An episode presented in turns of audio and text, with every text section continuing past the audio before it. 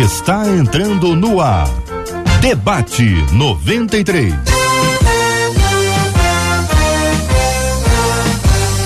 Realização 93 FM. Um oferecimento Pleno News. Notícias de verdade. Apresentação Cid Gonçalves. Sou eu, com prazer, com muita alegria, desejando a você uma manhã maravilhosa. Durante toda essa semana, estarei junto com você aqui na direção do nosso debate 93. JR Vargas volta na próxima semana aqui na condução do debate, onde ele se sente em casa. E eu também. Por isso estamos juntos aqui hoje nessa segunda-feira, 15 de janeiro, ano 2024. É mais um dia que Deus nos fez. Então alegre-se, regozile-se nele Faça esse dia um dia de bênção, mas você sabe que eu nunca tô só, porque eu estou acompanhado com ela, a Bela, que também é fera. Ela parece uma pintura, mas é uma escultura. Aí vem ela, Marcela Rembrandt Bastos. Bom dia, ah, Marcelinha. Bom tava dia, com saudade de falar Cid isso. Gonçalves, eu estava com saudade de ouvir isso e dizer quem tem amigo tem tudo, né? Bom dia aos nossos queridos ouvintes, a essa turma que está nos acompanhando no início de mais uma semana aqui, né, no debate 93. Essa turma fala com a gente, Cid, hum. através do nosso WhatsApp, que é o 21 96803 8319. Participa por lá. Também pelo nosso Facebook, nos vê com imagens, vai ver esse simpático, essa simpatia que é o Cid Gonçalves, lá em Rádio 93.3 FM, com imagens também lá no nosso canal do YouTube, arroba 93FM Gospel. Corre para lá. E a turma também participa, Cid, sabe aonde? Hum. Na nossa publicação, lá no nosso Instagram, naquela foto bonita já, de abertura ali do Cid com os nossos debatedores, arroba Rádio 93FM. Você participa lá, dando sua opinião no programa de hoje, mas também levando para casa aí, quem sabe, uma linda camisa da RC Camisas. Lá você comenta assim: "Eu quero levar essa camisa para casa". No final, eu trago o resultado porque o Cid, que vai passar com a gente essa semana inteira, enquanto o JR descansa, está muito bem acompanhado com um super timaço prontinho para entrar em campo, né, Cid? Verdade, verdade, verdade. Um time aqui de primeira, é o Dream Team. Estamos recebendo hoje o reverendo Vanderlei Nascimento. Reverendo, bom dia, bem-vindo aqui ao nosso debate. Mais uma vez, alegria revê-lo. Alegria é minha de poder estar com você, Cid, Marcela, colegas de debate, nossos ouvintes, é, que assiduamente sempre tem prestigiado esse trabalho aqui. Pastora Daniele Neves, bom dia, benção, alegria revela. Bom dia, Cid. Bom dia, pastores, queridos ouvintes. É uma alegria muito grande estar aqui mais uma vez. Maravilha. Ele que quando eu cheguei, fiquei perto dele. eu me senti, gente, é sério. Eu me senti o, o, o Zaqueu de joelhos perto dele. Pastor Tiago Vogt, bem-vindo aqui ao nosso debate 93. Alegria tê-lo aqui conosco. Ô Cid, obrigado pelo carinho. Um grande abraço a todos os colegas que estão aqui aos amados ouvintes e, e que satisfação. Alegria, viu? Muito bom, muito bom. Gente, o assunto de hoje é um assunto levantado por ouvintes que mandam um e-mail pra gente. E você sabe que alguns e-mails, assim, algumas, algumas questões são, assim, tipo soco no estômago, assusta a gente, até alguns pela coragem que a pessoa tem de admitir a, a alguma coisa que normalmente não o faria. E, e, e se faria tinha que tomar muito cuidado com fazer. Por exemplo, olha o que, olha o que esse nosso ouvinte compartilha conosco aqui, ó. Planejei trair minha esposa. Eu tive a oportunidade até o último instante de voltar atrás, mas eu não desisti. Eu fui até o final. Gente, é duro dizer, porém eu reconheço, eu fiz tudo de maneira consciente. Como Deus age em relação ao pecado premeditado? É normal sentir prazer de pecar? Quando o pecado é chamado de iniquidade? Quando é que isso acontece? Como ficar livre do pecado e da iniquidade. Meu caro reverendo Vanderlei Nascimento, pela ordem da chamada, a gente canta até um corinho antes aqui. Rapaz, que situação desse nosso ouvinte, hein? Então, o homem natural, o homem sem Cristo, é, ele tem prazer no pecado. Hum. Aliás, a própria natureza do homem sem Cristo é de ter prazer no pecado, é de desejar o pecado, é de viver para o pecado, de ser escravo completamente do pecado. À medida em que nós aceitamos ou que nós recebemos a Cristo ou Cristo nos recebe, é que há uma mudança, uma transformação no nosso caráter, no nosso comportamento, nas nossas atitudes. Agora, mesmo o crente verdadeiro, ele pode, à medida em que ele não exercita a fé e de que ele não vive uma vida de santidade, ele pode paulatinamente se tornando indiferente ao pecado. Ele pode se tornar indiferente ao pecado de tal forma que o pecado é, passa a dominá-lo, a controlá-lo. E aí nós percebemos alguém, às vezes, que até serve a Deus, mas que já não sente mais prazer na lei de Deus, mas sim no pecado, porque paulatinamente foi cauterizando a sua mente, foi permitindo que o pecado dominasse, foi dando lugar a Satanás e a todos os seus intentos para a sua vida. E isso é o que é o resultado desse processo longo de abandono da palavra e de abandono do próprio Deus de uma vida de santidade. Muito bem. Pastora Daniele. É, a gente precisa entender que todo pecado, com exceção da blasfêmia contra o Espírito Santo, ele pode ser perdoado com a premissa do arrependimento genuíno. Ao longo aqui do debate a gente vai com certeza trazer a diferença de pecado, iniquidade, enfim. Mas é muito importante a gente de cara trazer essa verdade que qualquer pecado ele pode ser perdoado se houver um arrependimento genuíno. E aí quando esse ouvinte fala assim, eu reconheço, legal, reconhecer é bem legal, mas reconhecer ainda não é o arrependimento total ele é a primeira etapa quando a consciência é recobrada e a pessoa cai em si, mas o que vai configurar um arrependimento genuíno é o andamento que vem depois desse reconhecer. E uma vez que uma pessoa se arrependa de fato, Deus perdoa sim. Pois é, e a gente só está começando o debate. Pastor Tiago. Olha, Cid, a situação do, do caro ouvinte aqui é uma situação complicada. Uhum porque são muitas camadas a serem decupadas né, nesse preâmbulo, e a gente vê que o indivíduo planejou, cometeu, agora ele está diante né, da situação da própria vida espiritual, da família, a complexidade, o, o pecado, a gente também não pode ser tão simplista, como se fosse mera desobediência. Ele atinge diversas áreas da vida que trazem prejuízos físicos, espirituais emocionais, materiais, para todo indivíduo que caminha longe de Jesus. A oportunidade de conhecer a Cristo como Salvador e a sua santa palavra é a oportunidade de, da regeneração. Né? Então, o sujeito, quando ele premedita, erra, cai, isso se torna tão consciente que acaba incluindo o próprio desejo e o prazer em cometer tal erro. Né?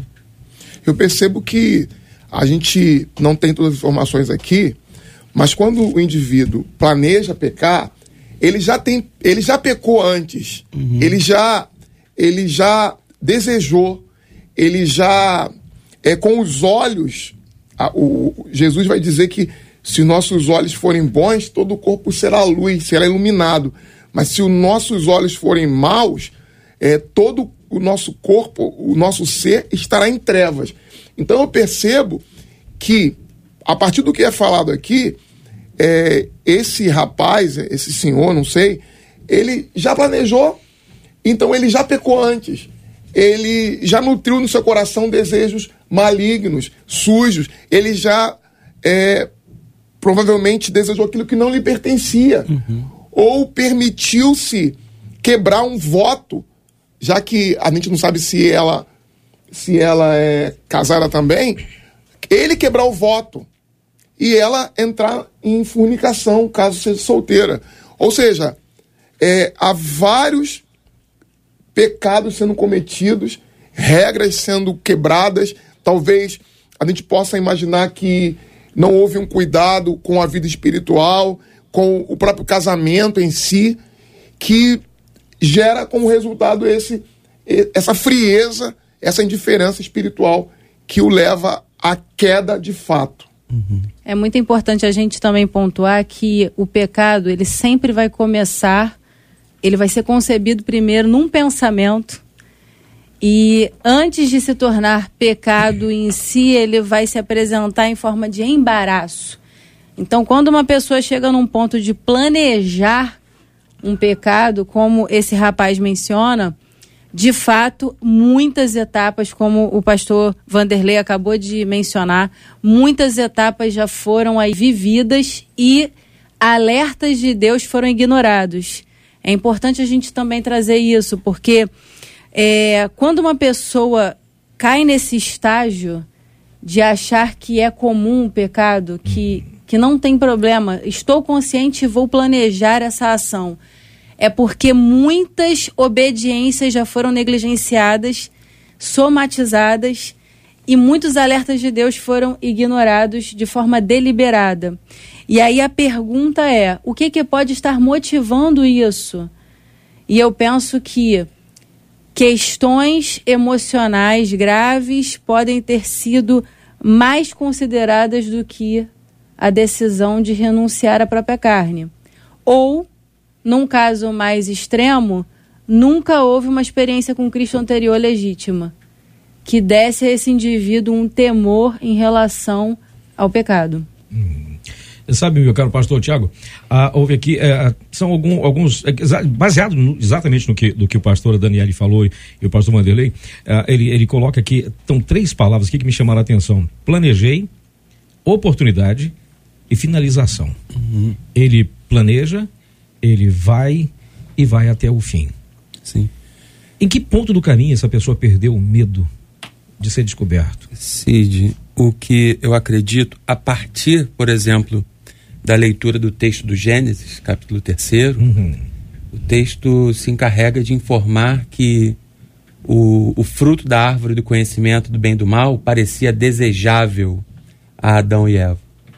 A partir do, da, da consciência desse desejo, da racionalização, no âmbito humano, o, a oportunidade, o planejamento, a premeditação, tudo começa a fazer muito sentido. É, bem como o reverendo colocou, essa cauterização né, acaba criando esse conjunto, esse ambiente favorável, onde tudo parece muito racional e simples, hum. independente né, das suas consequências nefastas que surgirão depois. Muito bem.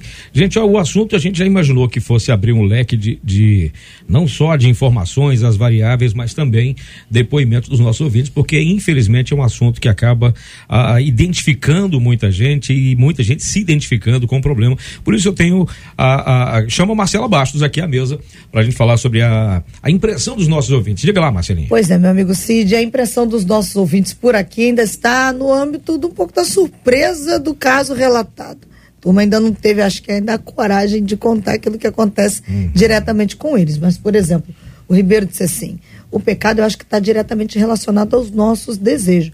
Desejos. Por isso todos nós pecamos. E é para isso necessário que a gente mortifique a carne. Já a Jennifer disse assim: a ah, gente, olha só, difícil entender que esse é um pecado que pode pegar qualquer um de nós. Para mim, esse homem foi muito mau caráter, disse a Jennifer. A Ana Cristina, pelo Instagram, disse assim: Eu acho que pessoas nesse nível, em que planejam e depois afirmam que têm prazer no pecado, na minha opinião, disse ela pelo Instagram, realmente não conheceram Jesus em profundidade. A Vanilde vai nessa mesma linha.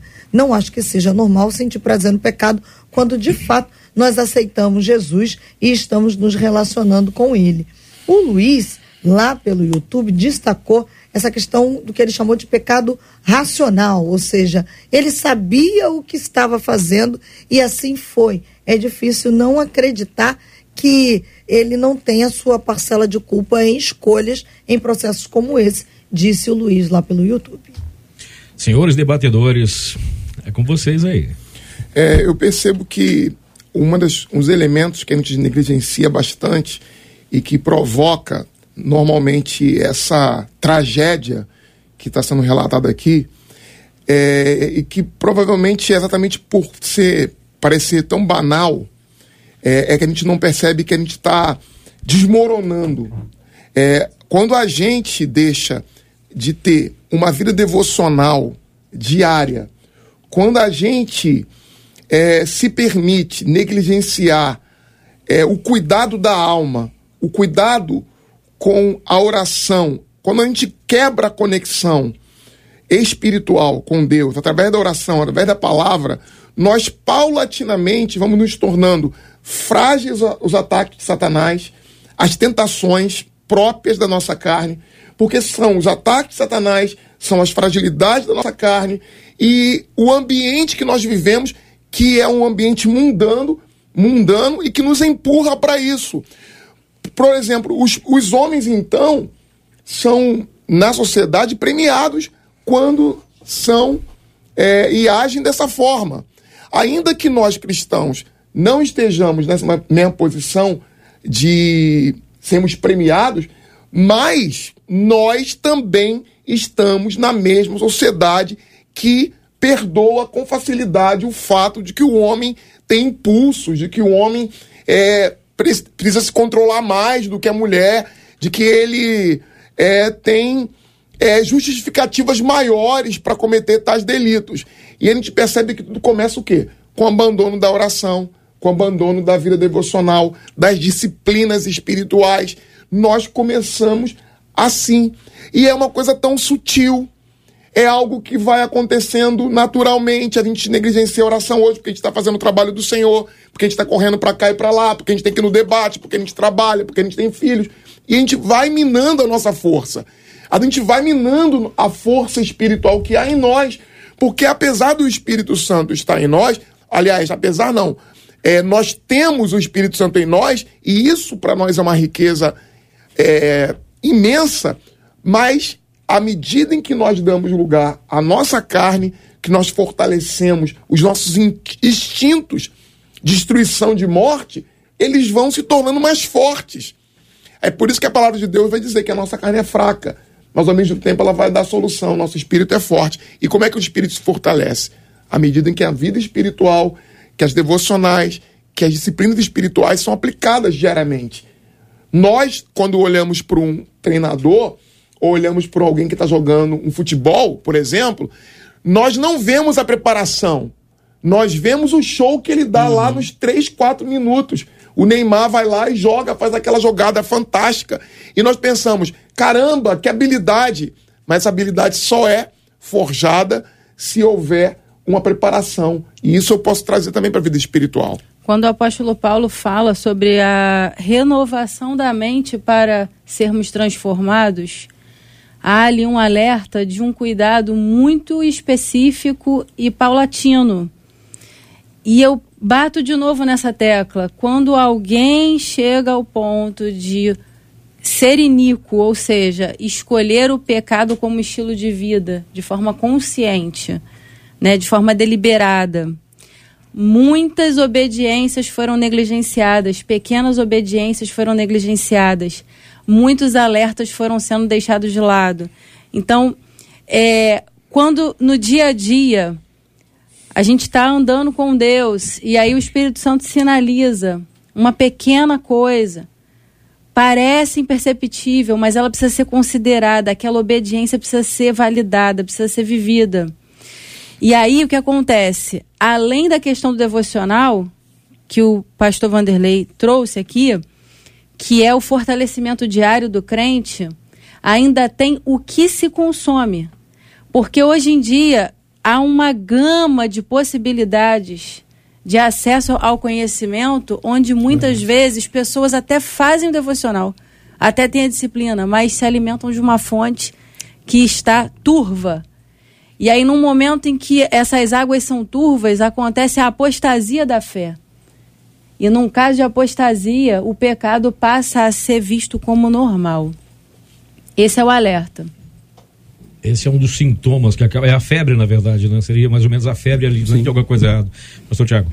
É, no, no mundo em que vivemos, como os colegas estão pontuando muito bem, a gente precisa nutrir a nossa espiritualidade cristã de forma sadia. Eu acho que essa é uma constatação e a principal vacina contra o pecado, né? Isso é um ponto comum nas nossas abordagens aqui. No entanto, a gente, enquanto cristãos, vivemos na contracultura. Aqui o, o ouvinte nos traz a, o relato e a abordagem de um pecado sexual, né? Que, que chama tanta atenção por causa da nossa tradição cristã no Brasil e tal. Mas existem diversas outras práticas culturais do brasileiro, da, enfim, da sociedade em que vivemos, que afetam diretamente a nossa fé. Então o pecado ele extravasa para situações da vida que se não nos mantivermos alicerçados na palavra, nós vamos, como já disse, racionalizar, uhum. praticar, e tudo isso parece ser muito normal e aceitável, quando a partir do texto bíblico não é. Por exemplo, na Epístola aos Hebreus, no capítulo 10, o autor aos Hebreus tem um grande problema a tratar, né? que é a forma com que aquele conjunto de crentes, alvo da epístola, estavam experimentando outro tipo de cristianismo. Deixaram de congregar e, no, entre versículo 25 e 26, né, o, o autor faz a, a menção de que aqueles que já conheceram o evangelho, aqueles que já ouviram a mensagem, né, se cometerem iniquidade, esse pecado planejado, prazeroso, desejável, né, já não restará sacrifício que possa né, perdoá-los. Então a gente observa né, que, a partir da intenção humana, muitas pessoas, assediadas pela cultura, pelo ambiente, pela sociedade, tornam diversos pecados aceitáveis por causa da mera desculpa do prazer. A pastora Dani citou agora há pouco o versículo de Romanos, quando fala sobre a transformação, renovação da mente para que seja transformado. Mas o versículo começa com não vos conformeis. Ah, tá, tá havendo uma conformidade com os com aquela coisa de aceitar o errado como certo, afinal de contas, se tivesse feliz, que mal tem. Tá acontecendo essa normatização, essa normalização, melhor dizendo, da gente querer a, a, se parecer com todo mundo, já que tá todo mundo fazendo, por que não? Pois é, eu vou pegar a palavra feliz. Uhum da sua fala. Porque ele falou isso também, né? Eu fiquei, é, é normal ficar feliz, é normal. A, a, como é que está escrito aqui? É normal. É, reconhecer que está tudo bem? É normal ficar feliz quando se comete pecado? É o que ele fala. Ele faz uma pergunta aqui, agora não estou achando aqui o texto, mas enfim. Ele fala sobre isso aqui, né? É normal ter prazer, na verdade. É, é, ter prazer é felicidade. É normal é. é ter, ter prazer em pecar? Ser feliz ao pecar? É, em relação ao prazer do pecado, é, no ato da consumação, o pecado ele traz aquele prazer imediato, uma recompensa imediata da carne, uhum. né? Então o pecado ele é prazeroso nessa perspectiva. Só que o espírito nunca vai se alegrar e logo depois vem o sentimento de culpa, enfim, para quem está andando com Deus. Uhum. Mas eu quero só pegar esse Sim. gancho da palavra feliz, Sim. que eu acho muito pertinente dentro desse tema. Eu já vi pessoas falando assim: "Mas Deus quer que você seja feliz", né?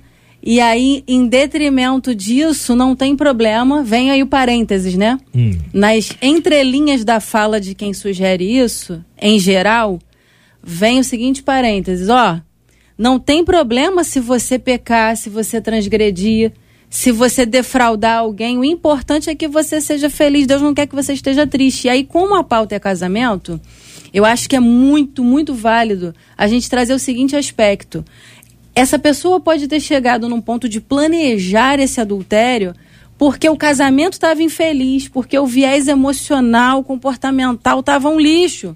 E aí é muito importante trazer para quem está nos ouvindo: cuide da sua alma, cuide da sua vida emocional, cuide das interrelações. Por quê? Porque as janelas da alma, os sentidos, são as janelas da alma e são portas de acesso para que o pecado entre muitas vezes. Porque em nome de viver uma felicidade, pessoas pecam. E se esquecem que Deus quer que a gente seja feliz, ah, com certeza. Ele falou que bem-aventurados são aqueles que andam com Ele, que andam na sua lei.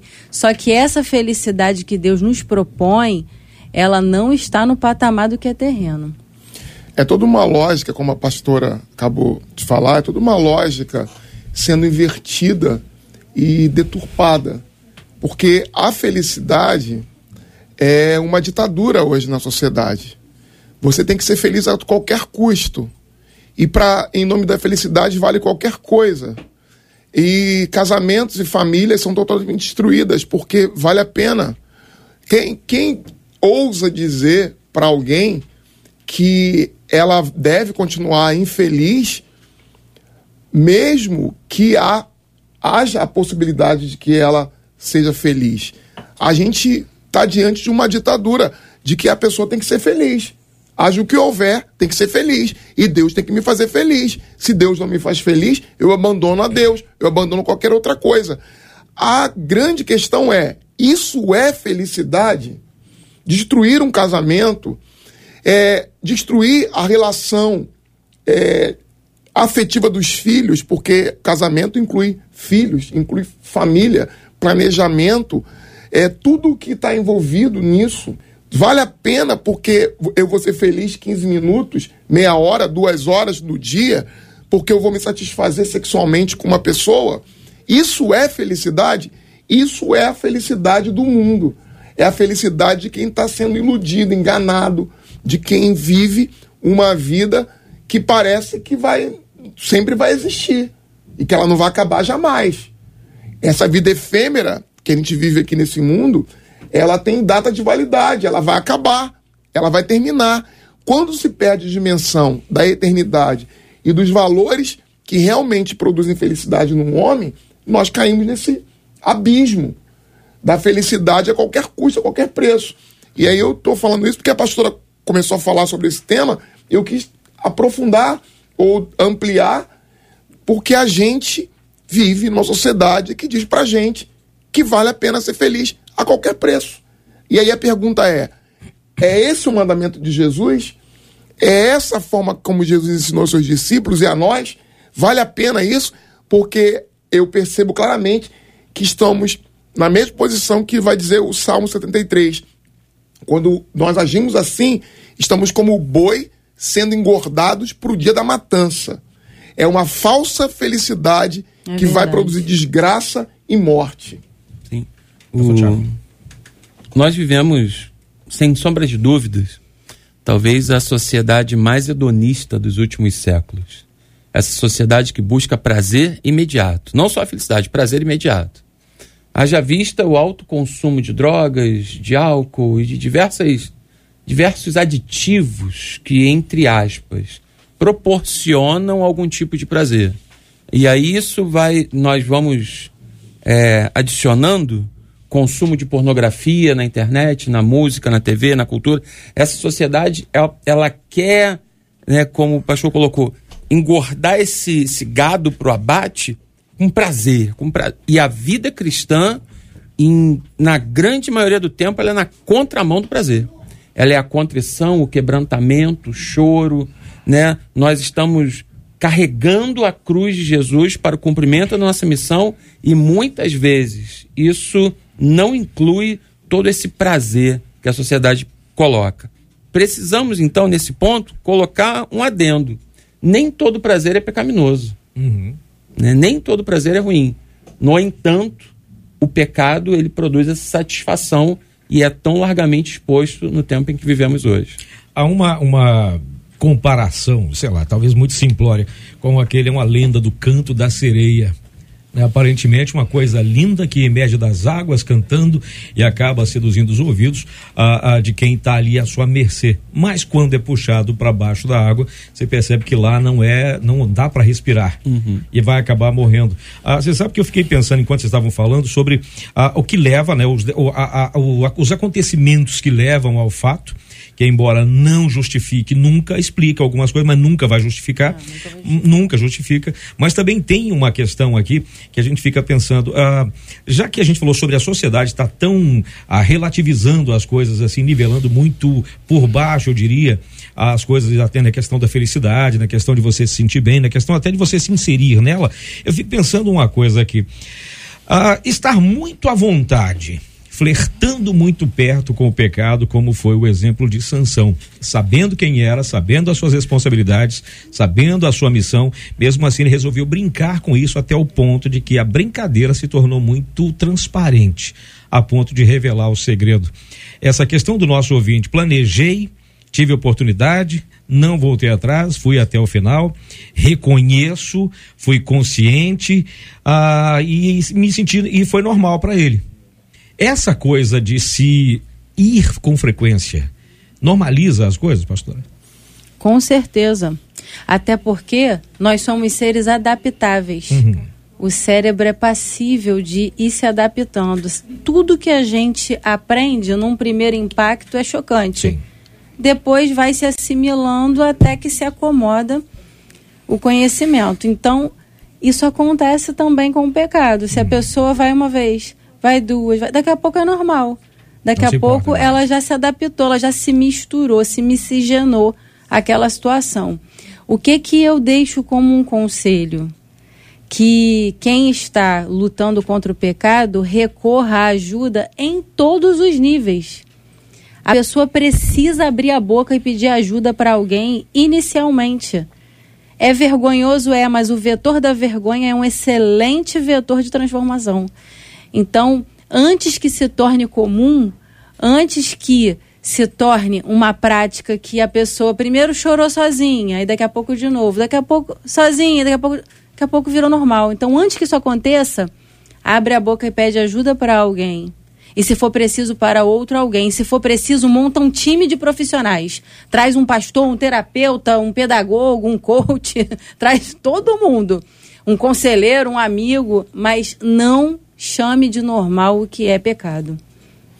À medida em que o pecado ele vai se enraizando, ele vai se tornando parte da gente, a gente chega um momento que realmente qualquer pecado, a gente está citando aqui o pecado sexual, mas o pecado da mentira, o pecado da vaidade, o pecado do orgulho, o pecado que alimentamos da soberba, esses pecados que eu citei agora, eles já se tornaram parte da nossa cultura, inclusive nós, por vezes, como evangélicos.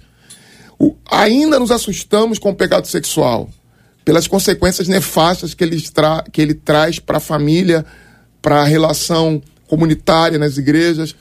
Mas o pecado sexual é apenas um pecado entre vários pecados que nós estamos sobrecarregando a nossa alma com eles. Provavelmente esse pecado se tornou comum porque antes dele se tornar comum, outros pecados se tornaram comuns. É. Outras iniquidades foram sendo alimentadas. O sistema que nós vivemos, o apóstolo João vai dizer que nós não podemos é que, os, que o mundo, ele, quem ama o mundo, não pode amar a Deus. Porque o mundo é, é organizado para nos sabotar. Uhum. O mundo é organizado para nos minar. O mundo nos oferece, como já foi dito aqui, a pornografia. O mundo nos oferece aqui filmes que nos é, que não são nitidamente voltados para a sexualidade, mas que exibe claramente como aceitáveis práticas que são totalmente contrárias à nossa visão espiritual. E ninguém vai dizer, poxa, não veja um filme não, a gente, a gente não quer cair no, no, no radicalismo da, dos anos 80 de que as pessoas não podiam ver televisão. Mas se nós formos olhar hoje, a gente vê TV, a gente tem acesso à internet e o que, que acontece? Nós somos bombardeados bombardeados por imoralidade. Ainda que não seja pornografia propriamente dita, imoralidade. Nós nos acostumamos à imoralidade. A imoralidade está no comercial as pessoas se, se vendem, ainda que não por dinheiro, mas por status, para viverem um tipo de felicidade que vale qualquer coisa. Mas isso não entrou de uma vez só, né? Não entrou de uma vez só, é exatamente sutil, aí. A sutileza com que foi entrando e a sutileza com que nós fomos aceitando passivamente as coisas até chegar ao ponto de que hoje pra gente é, ah, não tem nada demais. Se a gente for perceber alguns desenhos que crianças assistem, tá também ensinando, doutrinando de uma forma muito sutil, sem querer fugir do assunto, mas esse tipo de coisa, como nós adultos também ainda, nós não deixamos de ser criança na essência, a gente continua sendo criança, a gente continua gostando das mesmas coisas da infância, mudou alguma coisa, mas a, a, a sutileza com que, com que as coisas vão acontecendo faz com que a gente acabe aceitando passivamente. A, a, em alguns casos, não, não são todos, algumas pessoas são vigilantes e percebem, gente, isso aí não era desse jeito. Isso não é normal.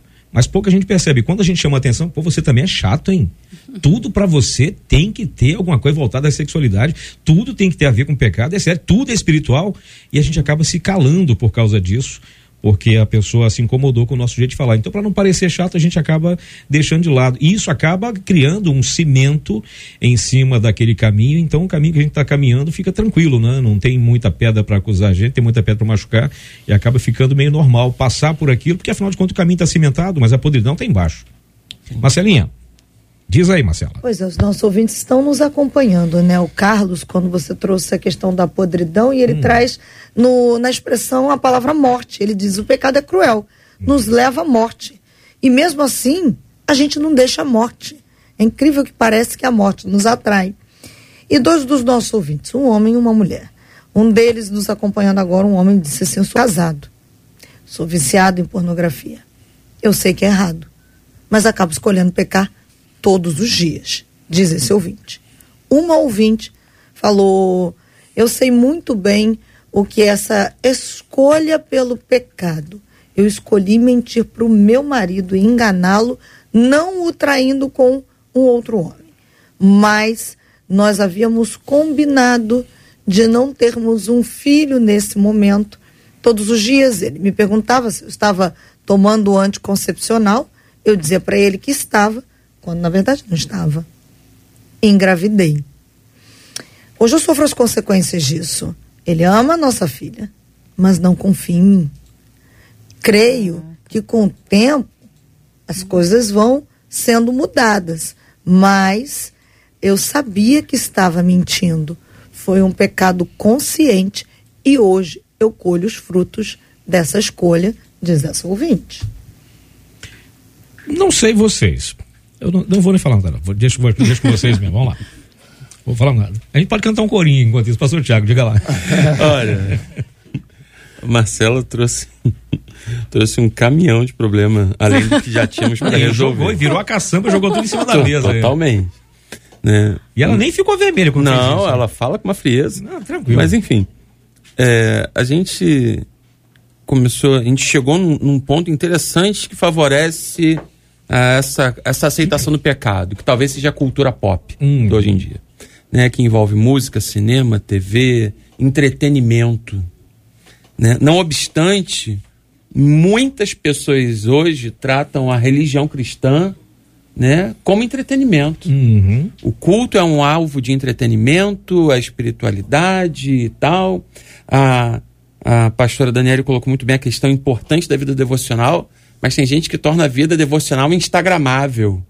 E a vida devocional não é para o Instagram, a vida devocional é para o meu enlevo espiritual. Então hoje a gente ficou tão imerso nessa cultura pop e ela favorece, ela empurra para o pecado, né? E ela não é abrupta. Ela vai. E aí chegamos ao ponto do que a Marcela no, nos acrescentou, o ponto de uma pessoa normalizar, aceitar uma mentira que vai se desdobrar em consequências para a vida, né? E como isso é ruim, né? Como, como o pecado se, se revela ruim, não só no porvir, não só na eternidade, mas agora. As consequências são ruins. Por isso, o apóstolo Paulo nos lembra que o salário do pecado é a morte. Né? E, e, e o quão urgente é tirarmos da nossa vida, da nossa prática, da nossa vivência, essa cultura pecaminosa.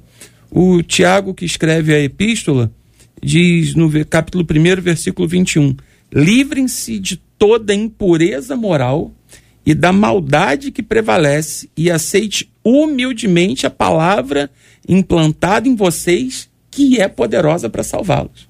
Se nós, como cristãos, né, nos dedicarmos mais, nos inclinarmos mais para as sagradas escrituras e menos para toda essa cultura, para todo esse caldo de informações, de, de seduções, se nós voltarmos mais o nosso coração para a palavra, a gente vai precisar menos, como o reverendo colocou, daquela rigidez dos anos 80, das décadas passadas, que tinha um checklist né, do que pode e do que não pode. À medida que eu caminho sendo orientado pelo Senhor e pela Sua palavra, eu não preciso de uma lista. Eu sei o que é e o que não é. Porque Ele que está em mim me direciona. Eu queria falar para essa nossa ouvinte que relatou o caso da gravidez. Uhum, uhum. Imagino que ela está sofrendo muito. E o que, que a gente pode trazer assim para ela que é bem, acho que vai ser bem libertador. O pecado, ele é um problema espiritual, ponto. Ele passa pela nossa alma e tem consequências na matéria, mas ele é um problema espiritual. E problemas espirituais a gente resolve de forma espiritual. O que, que eu quero dizer?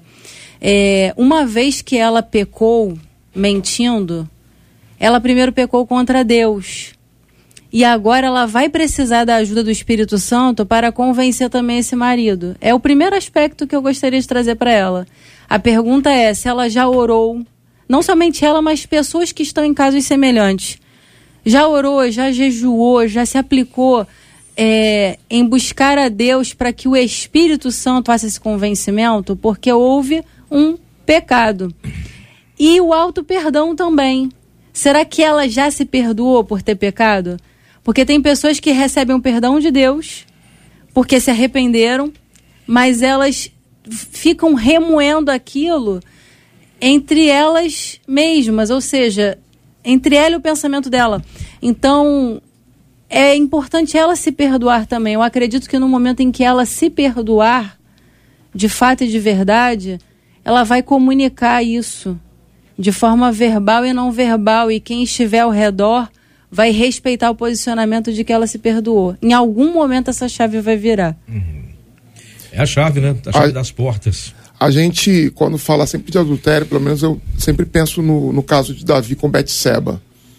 É, a gente percebe que o ócio de Davi, ele ao invés de estar tá se alimentando espiritualmente, tendo uma vida devocional, Davi se expõe ao pecado, Davi fica longe da guerra, de cumprir o seu compromisso, de, de liderar o seu povo, e ele se expõe ao pecado.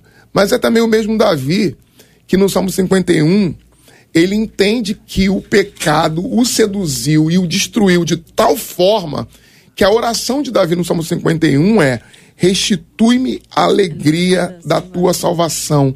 Davi, como o nosso ouvinte aqui, percebe que o que estava trazendo prazer para ele era o pecado. E qual é a oração de Davi? Senhor, restitui-me a alegria da salvação, porque o pecado vai trazendo a gente frieza espiritual, de tal forma que nós não se alegramos mais na salvação, e sim no pecado. E sim no pecado. Porque Davi, mesmo estando na antiga aliança, ele recebeu o Espírito Santo que descia sobre líderes carismáticos e que recebiam da parte de Deus a presença do Espírito. Davi é um homem de Deus. Davi é um homem segundo o coração de Deus. Mas o pecado o destruiu de tal forma que ele perdeu a alegria da salvação. Mas olha o que Davi diz no 51 também. Ele diz assim: Cria em mim, ó Deus, um coração puro. Cria em mim, ó Deus, um coração puro. A gente ter um coração puro na sociedade que nós vivemos hoje é extremamente difícil. É um prodígio. É uma luta constante. Mas esse é o caminho para a gente evitar o pecado e não cair em desgraça. Manter a pureza dos olhos. Manter a pureza dos olhos quando nós vemos as pessoas se expondo, expondo o corpo. É normal. A, a, a vestimenta, tudo o que acontece, toda a, a sociedade caminhando toda ela para a impureza. A impureza é a norma. A impureza é a norma. Uhum. Mas a nossa oração deve ser, Senhor, que eu tenha um coração puro. A pureza, porque a gente às vezes quer lidar com, com o ímpio, e a gente quer lidar com o mundo, a gente quer se adaptar à sociedade que a gente vive, e a gente permite um pouquinho de impureza. A gente, porque ser puro demais é, para alguns, até irritante. Para alguns é até irritante. Mas fulano é puro demais, não percebeu a maldade do outro, não percebe a malícia.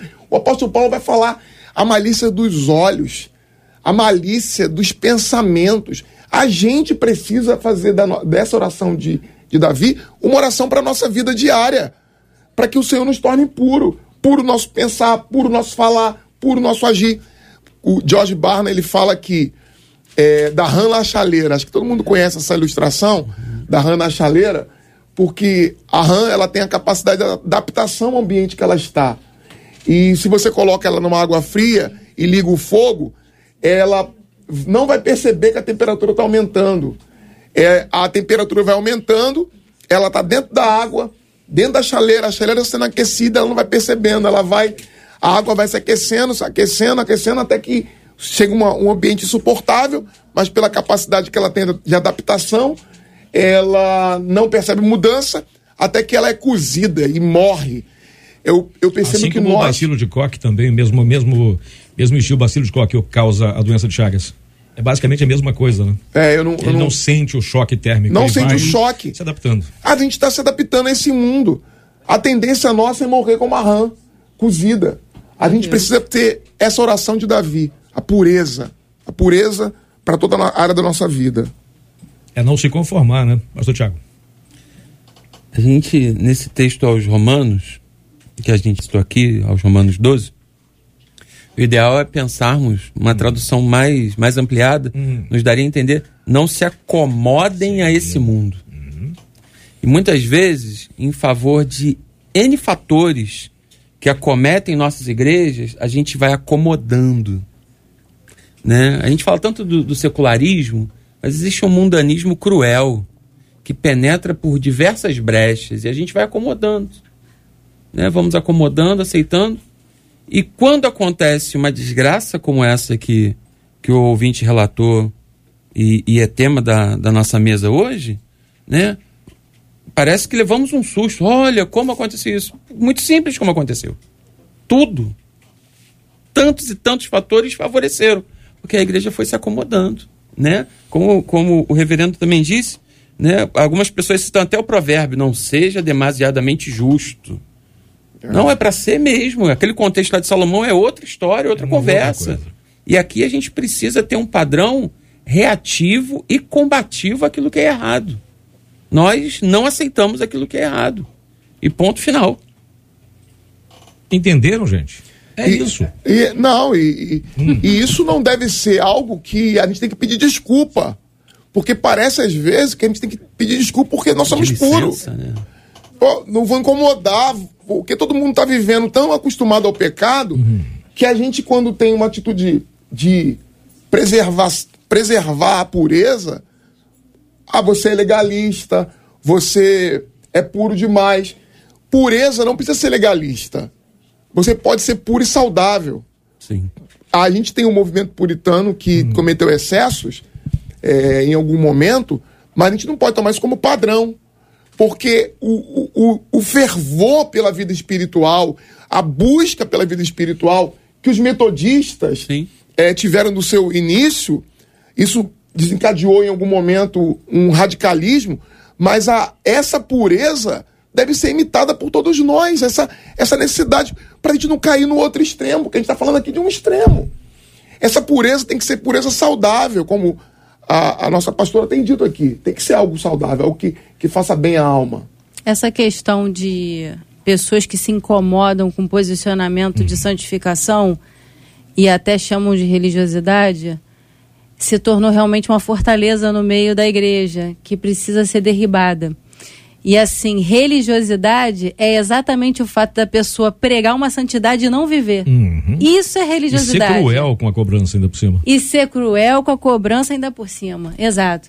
E aí, quando alguém está sendo santo porque o Espírito Santo está fazendo a obra, porque o Espírito Santo está conduzindo, isso não é religiosidade, isso é santificação. Então é um, um demônio que se erigiu, um engano, né, no sentido do adversário, que precisa ser realmente extirpado e combatido por quem está vivendo a santificação. Por quê? Eu tenho aprendido na caminhada com Jesus que santificação legítima, legítima, ausente de religiosidade, nos aproxima do amor às pessoas. É muito importante isso, porque amar as pessoas é uma coisa, amar o pecado é outra. Boa. Mas quem está cheio do Espírito Santo sempre vai tentar resgatar pessoas. E sabe a diferença entre uma coisa e outra. E sabe a diferença entre uma coisa e outra. E aí eu tive uma experiência na caminhada pastoral uns anos atrás, é, em relação a essa questão que o pastor uhum trouxe para a gente aqui, o pastor Vanderlei. É, às vezes nós, pastores, queremos tanto inculcar nas ovelhas aquilo que é santificação, que a gente até se atropela um pouco naquela parcela que é obra do Espírito. E eu me lembro de um determinado tempo, o Senhor vir até mim e me dar esse tempero.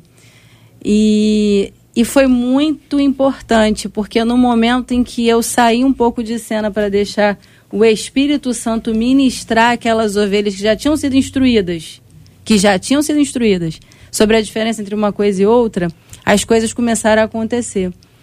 Então, é um, é um desafio, é uma linha tênue, mas eu acho que cabe para nós pedir a Deus esse discernimento no momento em que a gente também já instruiu, já falou, nossa conduta está mostrando como é, tem um momento da gente se calar para deixar o Espírito Santo dar o ensinamento para a pessoa. Enquanto isso, vocês estão falando aqui, Cid, sobre toda essa questão do pecado da iniquidade e essa chamada ao retorno da pureza, os nossos ouvintes estão nos acompanhando, estão dizendo, reconhecendo, olhando para dentro e dizendo: estou precisando de um coração puro.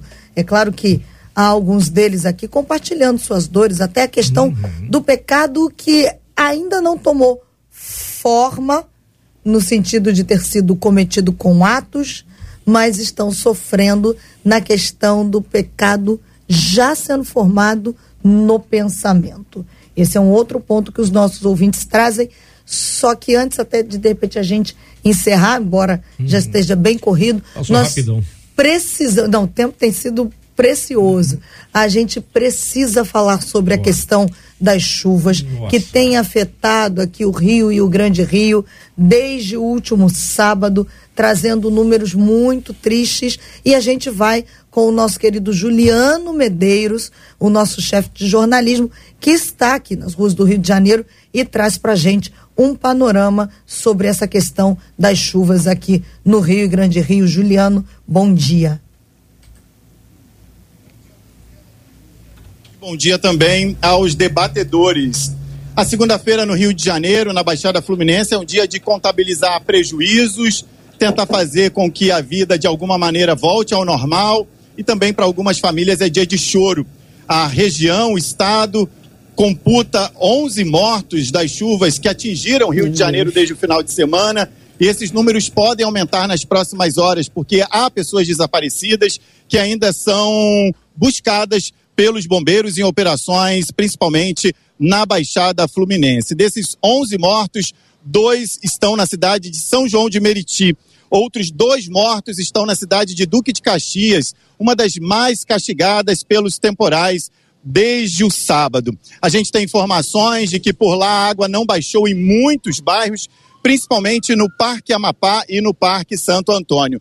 O helicóptero 93 fez um sobrevoo nessa região mais cedo e além das cidades que são afetadas pela água, que ainda não baixou, tem também a questão da mobilidade. A BR-040, que é a Washington Luiz, até ainda há pouco, ainda tinha retenções e um esquema especial de tráfego montado pela concessionária por causa justamente de pontos de alagamento, principalmente ali nas imediações da Reduc. Ainda há pouco, a Conser informou para a gente que três pistas foram liberadas e uma delas segue bloqueada por trânsito. Ou seja, a situação começa a dar uma melhorada na rodovia, principalmente para quem está vindo da região serrana do estado do Rio de Janeiro e também vindo da região ali de Juiz de Fora, de Minas Gerais. É uma importante via de acesso. Mas segue a orientação para os caminhoneiros, os caminhões pesados, utilizarem vias de acesso alternativas, como a Dutra e o Arco Metropolitano. A gente também tem informações de mortos em Nova Iguaçu. Por lá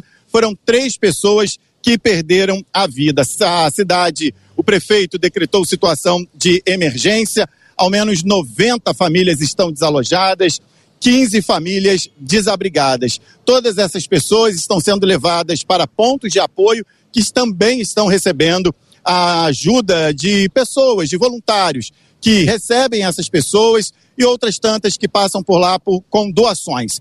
Todos esses locais onde estão sendo atendidas as vítimas das chuvas estão no nosso site, radio93.com.br, para que o ouvinte possa chegar até lá, dar uma lida nesses locais, aqueles que forem mais perto de casa, as igrejas puderem ajudar, todas as ajudas são bem-vindas nesse momento.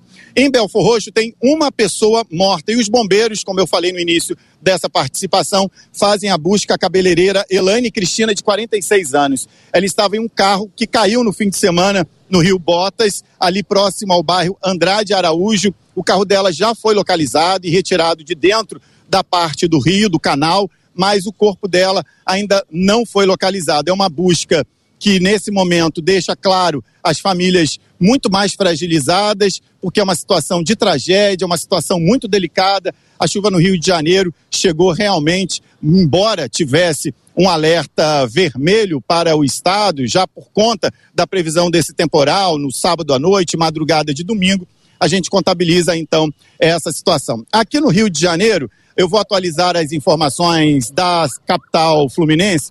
O governador Cláudio Castro, que estava em férias nos Estados Unidos, suspendeu esse período de descanso, já voou, já está aqui no Rio de Janeiro e reunido nesse momento no Centro Integrado de Comando e Controle, que fica bem perto aqui do, do ponto onde eu estou, na Cidade Nova, e ainda hoje é aguardada dele a, uma entrevista coletiva para explicar como o governo do estado vai ajudar, auxiliar as cidades nesse momento de crise. O prefeito Eduardo Paes, ontem mesmo à tarde, decretou situação de emergência na cidade do Rio de Janeiro. Os pontos mais castigados pelo temporal estão na zona norte.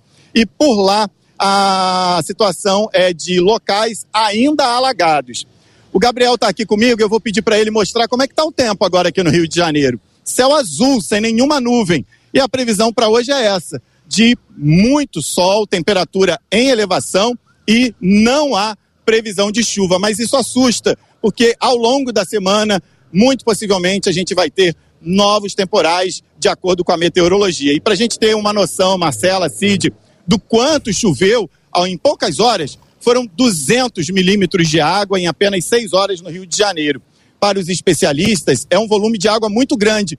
E segundo eles, nenhuma cidade do mundo estaria preparada para aguentar uma enxurrada dessa e responder de uma maneira satisfatória a tanta água em tão pouco tempo.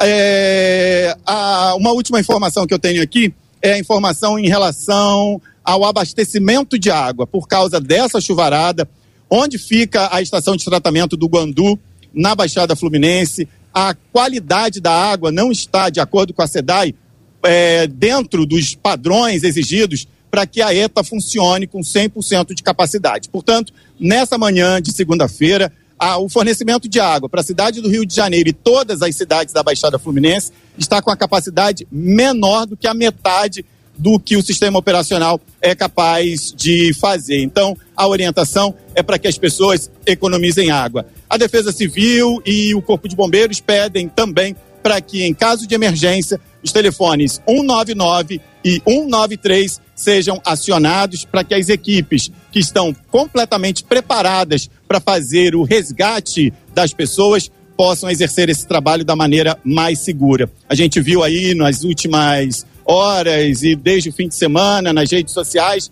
muitas imagens de pessoas tentando ajudar outras pessoas que ficaram ilhadas dentro de casa, mas num primeiro momento dentro de casa é o local mais seguro. Dessas 11 mortes que a gente contabiliza aqui no Rio de Janeiro, quase a metade delas é de pessoas que morreram afogadas ou por uma descarga elétrica. Marcela e Cid.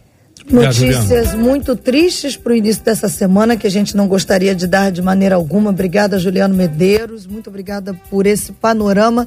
E nós vamos orar, né, Cid? Como disse aqui pelo Facebook, o Luiz Carlos Lima, a Simone Silva, dizendo muito triste, que Deus conforte e abençoe as famílias que foram afetadas pela chuva.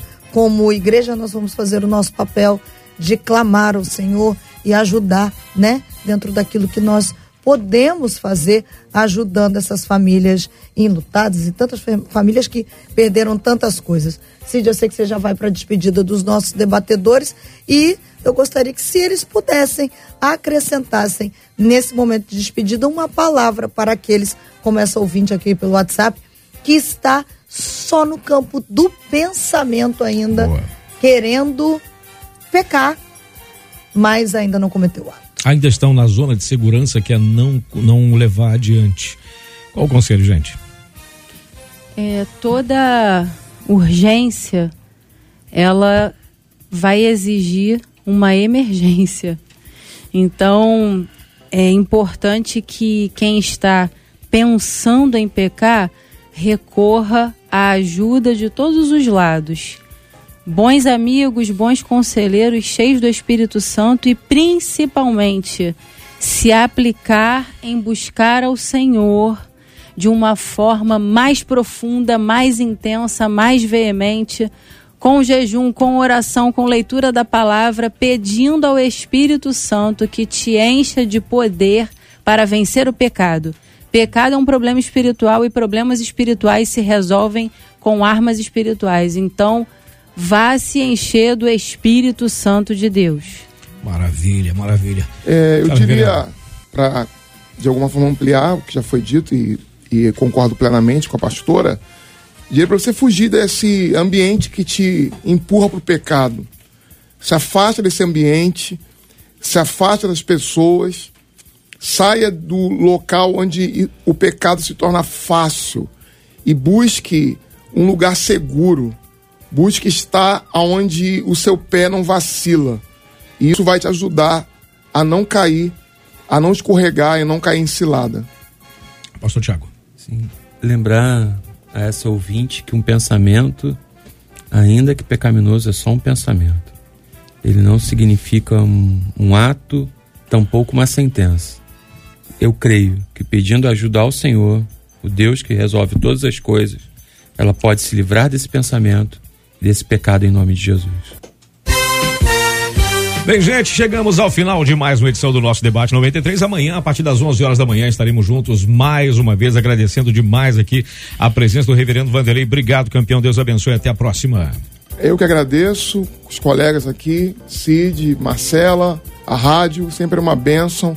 Mando um abraço para todos os irmãos lá da nossa igreja presbiteriana da cidade de Belfor Roxo. Maravilha. Pastora Dani, obrigado. Obrigada, Cid. Sempre bom vê-la. É muito bom também. Eu amo estar aqui, louvo a Deus pela Rádio 93 Amém. FM. E quero deixar uma palavra para quem está passando aí pelo impacto da chuva, quem sofreu perdas. Diante das perdas, nós temos duas escolhas: ou a gente se entrega, ou a gente ressignifica e diz assim: ó, a partir daqui, Deus tem para mim um novo começo. Boa. Pastor Tiago, obrigado, meu irmão. Obrigado pela sua presença aqui. Cid, muito obrigado. Eu agradeço a toda a equipe, produção da rádio, os ouvintes. Né? Quero mandar um caloroso abraço também para a minha igreja, Metodista Wesleyano no de Dentro. E um beijo especial. Filha, tô voltando para casa. Vou te ver, te abraçar, te cheirar e te pegar no colo. Sara, te amo. Eu vou te contar um negócio. Você sabe que eu do ladinho eu senti que caiu uma babazinha do lado ali. Meu Deus do céu, Marcela. Aí, Marcela. Que isso, varão. Olha. Varão que baba. O varão que baba, filha. Uma alegria a gente começar essa semana ao lado dos nossos debatedores, sendo tão abençoados. Vou deixar aqui uma dica. Um dos nossos ouvintes, o Leonardo, lá no Facebook, disse assim. É, é, é, triste, olha o que ele disse, é lamentável a quantidade de pessoas que têm a oportunidade de ter essa palestra debate gratuita e não aproveitam, diz ele. É lastimável. Seremos reparadores e restauradores de brechas, compartilhando o debate 93. Ô, Leonardo, isso. é exatamente isso. A receita. Compartilha, já fica agora disponível aí pelo YouTube, pelo Facebook. Compartilha e envia para quantas mais pessoas você puder. Certamente eles serão abençoados através dessas palavras de amor e de confronto liberadas hoje no debate 93. E quem leva para casa, Cid, hum. a camisa da RC Camisas é o Marcelo Guimarães. Ele participou com a gente lá no Instagram, arroba marcelo.guimarães77. Marcelo, ó, a partir de amanhã, cinco dias úteis para você passar aqui, Rua Senador Harold Oliveira 211. Vem pegar essa camisa com você aí para você arrebentar durante o ano de 2024. E até amanhã, Cid, se e Deus amanhã, quiser, Marcelinha. com a graça do nosso Deus, se assim ele nos permitir. E há de permitir, sim. Queria pedir ao pastor Tiago, por favor, nos faça aquela oração. Como é que a gente chama aquela oração? Beijo na flor, que fala isso? é, beijo na flor. Então, como diz o pastor Fábio, é chá no garfo. E assim encerramos o nosso debate de hoje. Amanhã estaremos de volta. Daqui a pouquinho tem ele, Gilberto Ribeiro, na condução aqui do nosso Pediu Tocou. Por favor, pastorzão. Senhor, nós nos apresentamos diante de Ti agora. Pedimos que o Senhor visite os enfermos, os doentes, os acamados, as pessoas que necessitam do Teu favor nesse momento. E em especial, Pai Santo, te apresentamos as pessoas que estão sofrendo com as chuvas na nossa cidade. O Senhor, Deus de todo poder e glória, eu lhe peço, Pai, cessa essa chuva, Senhor pessoas estão sofrendo. Que o Senhor tenha misericórdia do Rio de Janeiro, da nossa cidade, do nosso estado e do Brasil. E feche os céus por um momento, Senhor, para que pessoas tenham condições de se reerguer. E como a nossa pastora falou, Senhor, de reescrever sua história. Amém. Que o Senhor abençoe, Senhor, a nossa cidade e a todos os ouvintes, em nome de Jesus. Que Deus te abençoe. Você acabou de ouvir Debate 93.